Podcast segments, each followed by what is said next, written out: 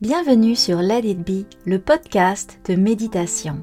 Dans ce podcast aux multiples facettes, on va méditer, réfléchir, ressentir et surtout retrouver la sagesse de son monde intérieur. Je sais depuis toujours qu'une vie profonde et sereine demande de connaître les règles du jeu de sa conscience et les messages derrière ses émotions, ses ressentis, ses impressions et ses images intérieures. C'est d'ailleurs ce que je vous montre depuis toujours à travers Let It Be Méditation et nos formations en méditation et leadership. Maintenant, mon ambition, c'est de prolonger ce message à travers ce podcast de manière nuancée et concrète. Et ce mot concrète est vraiment important pour moi car je vais vous donner des exercices à faire ou des méditations à écouter dans chaque podcast. Je suis Marie-Ève Lessine et c'est moi qui vais être votre guide bienveillante. J'ai un côté sérieux et intellectuel aux multiples années d'études, mais aussi un côté mystique et créatif. Je vous offre ici la totalité de qui je suis. Pour mieux me connaître, vous pouvez me suivre sur les réseaux sociaux derrière Let It Be Méditation. Alors, on commence. Bonne écoute. Bonjour, alors j'espère que vous allez bien. J'avais envie de vous faire euh, un autre podcast sur la question du sentiment d'imposteur ou syndrome d'imposteur, peu importe le degré dans lequel euh, celui-ci vit dans votre cœur mais j'avais envie de continuer un petit peu la réflexion parce que, bon, c'est sûr que c'est difficile de tout synthétiser dans un seul podcast, donc j'avais envie quand même de compléter en vous en faisant un second, et il va être complémentaire à deux égards, dans le sens où, dans le premier, on est allé plus dans les dimensions psychologiques du sentiment d'imposteur, et là, on va aller plus dans les dimensions qu'on appelle psychodynamiques ou systémiques du sentiment d'imposteur. Donc, euh, ça va vraiment être dans la complémentarité. Ce que je veux vous dire, c'est que dans la vie, les problèmes, ils ne sont jamais d'un seul ordre, ils sont multiniveaux. Et si on y va grossièrement, quand on réfléchit à ces multiniveaux, les problèmes que l'on vit comme humains, ils ont et une racine personnelle, donc intrapersonnelle, mais aussi souvent ils vont avoir une racine qu'on appelle systémique. Donc je vous donne un exemple. Vous prenez un individu qui est sain, qui est pas stressé. Et là, il se met à avoir euh, la job de ses rêves dans l'entreprise de ses rêves. Et le, finalement, cette entreprise, elle se révèle délétère pour sa santé psychologique. Il était sain, il se met à travailler dans un milieu de travail délétère. Et là, il se met à être stressé, à se sentir mal, à avoir vraiment des signes de détresse psychologique, alors même qu'au départ, il n'en avait pas. Donc on comprend que c'est pas la personne le problème, mais c'est l'individu le problème. Et quand on voit qu'il y a des taux de détresse psychologique de l'ordre de 30-40% dans certaines entreprises, il y a de quoi s'inquiéter. Bon, c'est sûr que ces entreprises-là, souvent, elles vont avoir euh, des belles carottes pour venir retenir leurs employés, mais c'est pas à ce niveau qu'on devrait penser. On devrait d'abord penser au niveau de la santé psy. Fin de ma parenthèse, mais dans tout ça, ce que je veux vous montrer, c'est que souvent, on va mettre le problème au niveau de la personne alors que parfois le problème c'est au niveau de l'environnement. Donc c'est quelque chose qu'on voit beaucoup.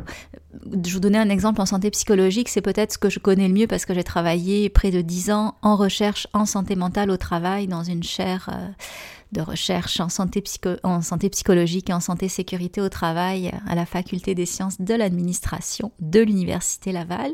C'était long à dire. Et donc là-dedans, euh, ce qu'on s'intéressait, c'était surtout aux dimensions qu'on appelait psychodynamiques.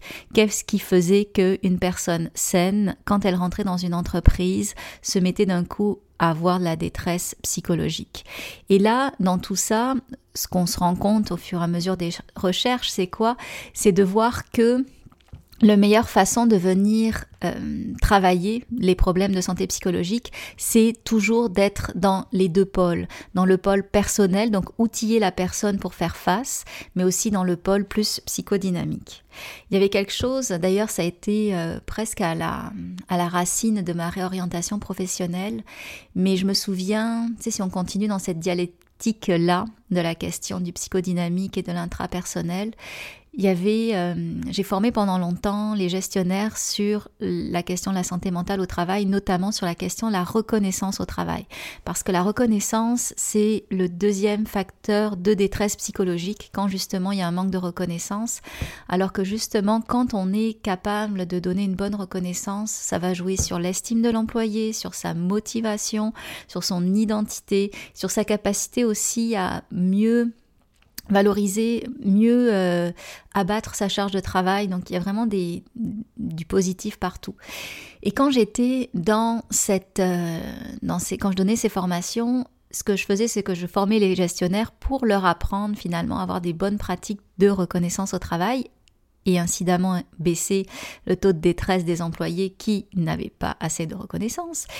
Et ce que je me rendais compte, c'est que finalement, la formation elle était un petit peu stérile au bout de quelques mois parce que si le gestionnaire n'avait pas une remise en cause profonde pour intimement ressentir les besoins de reconnaissance de son employé, avoir minimalement cette empathie pour sentir euh, les besoins de son employé, mais forcément après toutes les belles euh, tout, le beau travail qu'on avait fait ensemble pendant la formation, mais ça s'éteignit au bout d'un moment parce qu'il n'y avait pas cette empreinte en lui de ressentir cette reconnaissance. Donc oui, c'était dans le goût du jour les quelques semaines après la formation, mais après ça s'éteignait. Donc là, c'est typiquement un exemple que on est dans l'intra et c'est pour ça que ça m'a mené à faire une deuxième maîtrise pour m'intéresser à qu'est-ce qui fait qu'une personne pardon peut développer son empathie. Bon je résume très grossièrement ici. Et finalement ça m'a mené à toute la question à creuser toute la question de la présence de la pleine conscience etc donc il y a vraiment une clé quand on veut changer les choses de venir comme dans mon exemple travailler par exemple sur les dimensions plus intrapersonnel du gestionnaire, donc de sa présence, de son empathie, de ce qu'on appelle les compétences verticales, en plus de le former dans le psychodynamique, c'est-à-dire sur les pratiques de gestion et l'impact que ça va avoir sur son collectif de travail. Je fais vraiment cette grosse, grosse, euh, ce gros détour pour vous donner euh, ces exemples-là, pour vous parler du fait que dans tout problème, il faut agir sur les deux pôles. Et en fait, dans, si vous vous souvenez bien, dans le premier podcast, je vous ai fait agir que sur un pôle. Et ce pôle, c'était le pôle intrapersonnel, et je vous expliquais que pour pouvoir contrer son sentiment d'imposteur, la première chose, c'était, en tout cas, je vous donnais euh, 5-6 axes de réflexion. Donc je vous disais par exemple d'accepter la reconnaissance qu'on vous donne, d'avoir cette euh, hygiène le soir, de venir se rappeler consciemment ses succès de la journée être aussi en mesure de comprendre que nos succès, euh, notre avancement, etc., n'étaient pas du ressort du hasard, mais bien les bien du ressort des actions qu'on a mis pour avoir ces résultats. Je vous avais aussi parlé de la question de l'enthousiasme, d'apprendre à parler un peu avec plus d'enthousiasme de ses projets, comme le ferait une personne qui n'aurait pas le sentiment d'imposteur. Et je vous avais aussi parlé de l'importance euh, de perdre ce réflexe de, de se former de manière boulimique pour venir réfléchir à tout ce qu'on sait déjà. Je vous avais donné l'outil de l'auto-explicitation pour le faire. Et donc là, on voit que c'est comme si en vous donnant ça, euh, les leviers étaient surtout personnels. Et ça peut vous faire croire que le problème, il vient que de vous et qu'en travaillant sur vous, c'est quelque chose qui va euh, totalement disparaître. C'est beaucoup plus pernicieux que ça parce que le problème du sentiment d'imposture, il est à raccrocher à quelque chose de beaucoup plus vaste qui touche finalement la condition féminine dans son ensemble.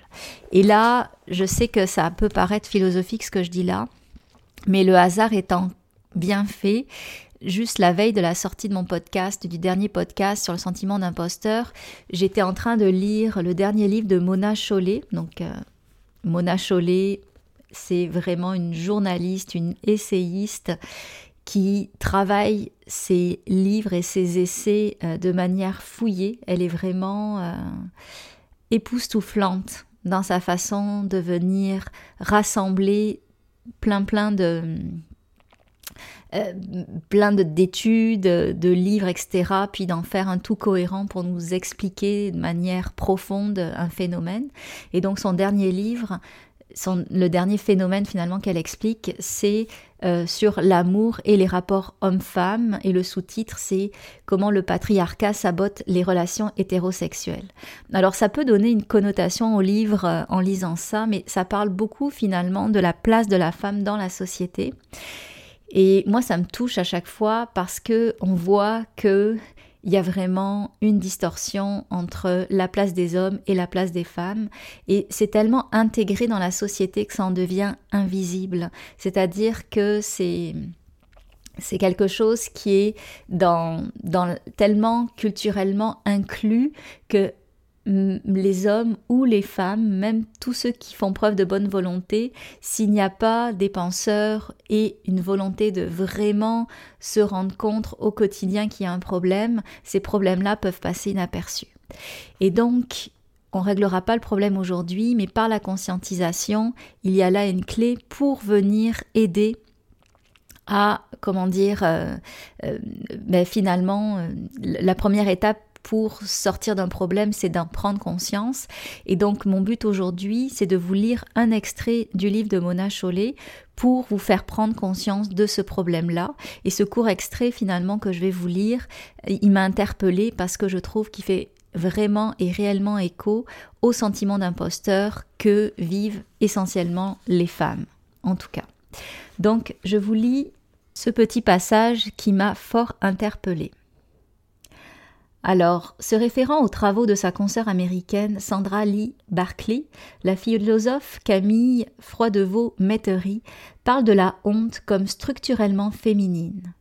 Elle la définit comme un sentiment permanent d'inadéquation par lequel les femmes se sentent imparfaites, inférieures ou diminuées, ce qui permet au mécanisme de la domination masculine de perdurer.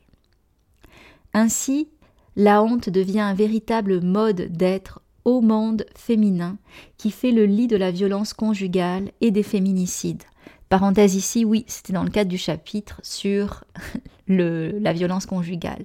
Mais on peut extrapoler à plusieurs formes de violence, dont la violence de ne pas être reconnue à sa propre hauteur. Je continue. Il ne s'agit surtout pas de prétendre que, par leur manque de confiance en elles, les femmes susciteraient les mauvais traitements qu'elles subissent. Nous reprocher un conditionnement qui nous dessert reviendrait à nous infliger une double peine. Les seuls responsables des violences sont ceux qui les commettent et la culture qui s'y autorise, culture que nous allons tenter d'étudier ici. Mais de même qu'on ne peut pas rappeler haut et fort que la seule cause du viol c'est le violeur, tout en enseignant l'autodéfense physique, on peut chercher à développer une forme d'autodéfense psychologique. Comment fait-on pour acquérir une assurance et une estime de soi dont on a été historiquement privé? Il faudrait un livre entier pour répondre à cette question. Et ce livre existe déjà. C'est Une révolution intérieure de Gloria Steinem. L'autrice y montre l'importance de cette question tant pour les femmes que pour les minorités de tous ordres ou pour les nations colonisées. Son récit du parcours de Gandhi, qui n'aurait jamais pu devenir un leader indépendantiste sans la reconquête personnelle de sa fierté d'Indien, est passionnant. Elle ne nie pas la dimension matérielle concrète de la domination, ce serait d'ailleurs étonnant de la part d'une femme qui a passé sa vie à militer. Elle a fini par comprendre, dit-elle, que l'estime de soi n'est pas tout, mais que sans elle, il n'y a rien. Je renvoie à ce travail l'essentiel qui devrait être bientôt à nouveau disponible en français. Pour ma part, je me propose plutôt de mettre en évidence les mécanismes qui ressortent des témoignages et des analyses au sujet de la violence conjugale. Étudier les rapports profonds de ces violences peut nous permettre de mieux comprendre les interactions entre les femmes et les hommes d'une manière générale, ce qui pose problème dans la façon différenciée dont elles et ils sont éduqués. Et cela peut aussi peut-être nous permettre de mieux prévenir ou déjouer les relations toxiques. Vous l'avez compris, au départ, ça parle des relations hommes-femmes toxiques dans un cas de, de, violence conjugale, mais il y a quelque chose à faire ici en regardant plus dans le macro, dans ce rapport de domination qui, veut, veut pas, fait en sorte que intrinsèquement, il y a un déficit d'estime de soi chez la femme, un sentiment d'infériorité, un sentiment de ne jamais être assez, un sentiment de ne pas être capable, et incidemment, quand on regarde le sentiment d'imposteur, c'est typiquement ça. Donc, je sais que j'ai fait pas forcément un raccourci, mais j'ai fait comme un détour pour venir vous l'expliciter d'une manière plus systémique, donc euh, plus euh, qui, qui l'explique dans, ce qu'on appelle plus la psychodynamique, comme je l'expliquais en entrée, mais comprenez qu'il y a aussi un problème à ce niveau-là, et c'est ça que je voulais mettre en éclairage. Alors je pense pas qu'il y ait de conclusion à ce que je vous dis ici, sauf d'en parler pour l'expliciter encore et encore et se rendre compte que finalement, malgré toute la bonne volonté qu'on peut avoir, il y a aussi un problème sociétal et parler de ce problème sociétal, c'est la première étape en tout cas pour venir commencer à gommer un petit peu euh, ces, contours. Je sais que ça va susciter des réflexions. Si vous avez envie de m'écrire là-dessus, vous avez envie qu'on partage, n'hésitez pas à commenter mes posts sur Facebook, sur Instagram, pour qu'on puisse euh, sortir euh, des choses euh, concrètes de tous ces débats, de toutes ces réflexions qu'on fait ensemble. Encore une fois, je sais que je vous donne des bribes de conscience, des bribes d'explication. Tout ça n'est pas complet. Il faudrait presque faire une thèse de doctorat pour l'étudier avec tous ses tenants et aboutissants, mais l'important c'est d'y aller par bribes et d'y réfléchir par petites bouchées pour changer des petites choses en soi. Alors je vous remercie pour votre attention. Je termine toujours en parlant des actualités de Let It. Euh, je suis toujours en train de créer le cours Méditer concrètement. Je m'amuse d'ailleurs, je fais ça avec euh, beaucoup d'amour. Donc si vous voulez être sur la liste d'attente, écrivez-moi. Si vous voulez devenir un professeur ou un leader de méditation, c'est-à-dire apporter la méditation, la pleine conscience dans votre pratique, que vous soyez en éducation, en psychologie, en relation d'aide, dans le monde de la santé, dans le monde de la gestion, et c'est quand même assez large. J'ai cinq places, je pense, qui restent pour la cohorte de janvier dans le cours de professeur de méditation. Sinon, dans un autre euh, registre, j'ai toujours adoré les animaux et je pense que une partie de notre santé mentale est vraiment tributaire de l'amour et du contact avec la nature et notamment des animaux. Donc j'ai réactivé une page que j'avais à l'époque où j'offrais aussi des services de zoothérapie avec les chevaux et j'en ai fait comme un centre euh, d'expertise qui se veut comme une façon de venir rassembler l'information autour de comment les animaux peuvent nous faire du bien euh, surtout au niveau de notre santé psychologique et du sens qu'ils peuvent donner à la vie. Donc ça va être vraiment une page Facebook de partage. Ça n'ira pas plus loin, mais c'est quand même important euh, d'avoir ces références-là et je voulais les centraliser. Ça s'appelle Equideus, c'était le nom de mon entreprise à l'époque. Donc je vous mettrai les références aussi dans les notes du podcast. Alors je vous dis un grand merci de m'avoir écouté jusque-là et à très bientôt.